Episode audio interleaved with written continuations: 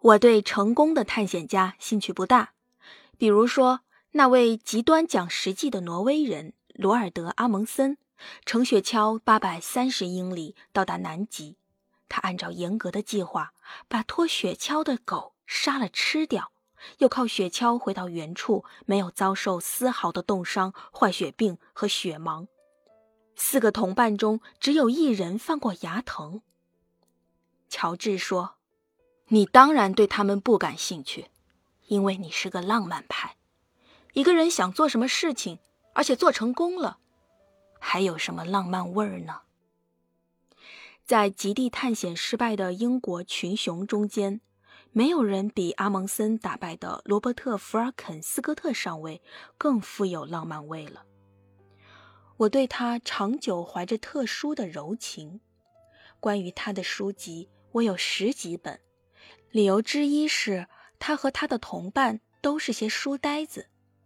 人们习惯于把极地探险家描述成一群不爱清洁的家伙，靠半份干肉饼口粮在雪地里挣扎着前进。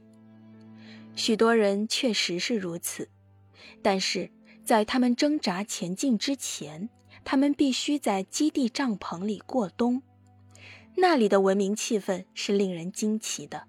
其中有个埃文斯角，斯科特和他的二十四个队员就在那舒适的南极营地里度过了一九一一年的冬天。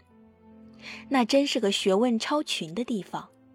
一周之内有三个晚上，在晚餐偶尔会吃红烧企鹅胸肉和海豹清汤之后，斯科特主持讲座或会议，讨论的题目包括未来的航空运输。日本的艺术、鱼类的寄生虫等等，斯科特称之为南极大学。在不上大学的晚上，探险队员靠留声机欣赏意大利男高音歌唱家卡鲁索，写诗、画水彩画，阅读从一万四千英里以外特别书架里带来的书籍。斯科特本人就带来了俄罗斯和波兰的小说选集。奥兹上尉毕业于著名的伊顿公学，同伴们说他是绅士，十足的绅士，永远的绅士。他带来了全套五卷内皮尔写的《半岛战争》，那是讲述拿破仑在伊比利亚半岛指挥各项战役的史书。爱德华·威尔逊是探险队的科学考察主任。也就是前次斯科特来南极时喂养小企鹅的人，他带来了丁尼生的诗集。他读了悼念之后，在日记中写道：“多么完美的关于信仰、希望和宗教的诗！它使我感到，如果我在这里或附近一带结束生命，那也是上天注定如此。”威尔逊的日记真相有先见之明，所有的英国小学生都知道，斯科特、奥兹、威尔逊、鲍尔斯中尉、下级军官艾文斯，由于天气恶劣、口粮不足、衣服不好、帐篷不合格，从而延误了行程。而且由于他们怜爱动物，一路上宁可摧残自己，坚持用人力拉动雪橇，却不使用狗。他们在一九一二年一月十七日到达南极，却发现阿蒙森在三十四天前在那里插上了挪威的国旗。二月十七日，在踏上归途一个月的时候，艾文斯坠落死亡了。奥兹的冻伤和坏疽十分严重，他感到自己拖累了别人。三月十七日，他说了极地探险史上最英勇、最著名的一句话：“我出去走一会儿，也许时间长一点。”于是他跌跌撞撞出了帐篷，进入风雪之中，再也看不见了。那天正好是他三十二岁生日。美丽的巴尔德尔已经死了，已经死了。三月二十一日，斯科特、威尔逊和鲍尔斯三人只剩下两天的口粮，饿得发晕，还忍受着坏血病的折磨。在狂风到来时支起了帐篷。他们已经从南极出发，走了七百四十英里，离他们的基地还有一百四十英里，离一吨仓只有十一英里。仓里储存着充分的食物和燃料。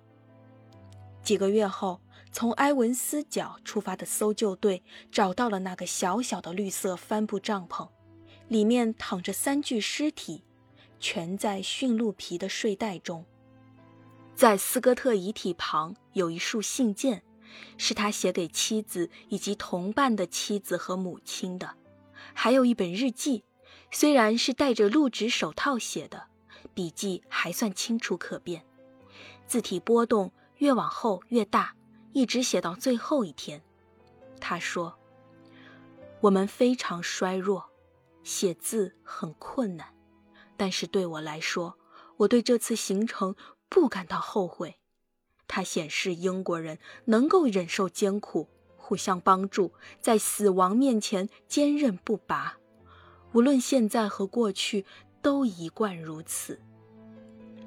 斯科特的最后日记令人无比哀伤，但是不知什么原因，令我最受感动的报道是搜救队在斯科特的雪橇里发现了三十五磅重的一堆岩石，上面有古生代晚期蛇羊齿植物叶茎的化石，那是探险队在彼得莫尔冰川收集的，一直拖了四百英里。斯科特一向急于轻装前进，对探险队的口粮也斤斤计较，舍不得多带，却不肯抛弃这批岩石。如果他们抛掉了，说不定还有可能走完最后的十一英里呢。如果要我指出我的特别书架上最宝贵的部分是什么，那就是描写这些地质标本的记载。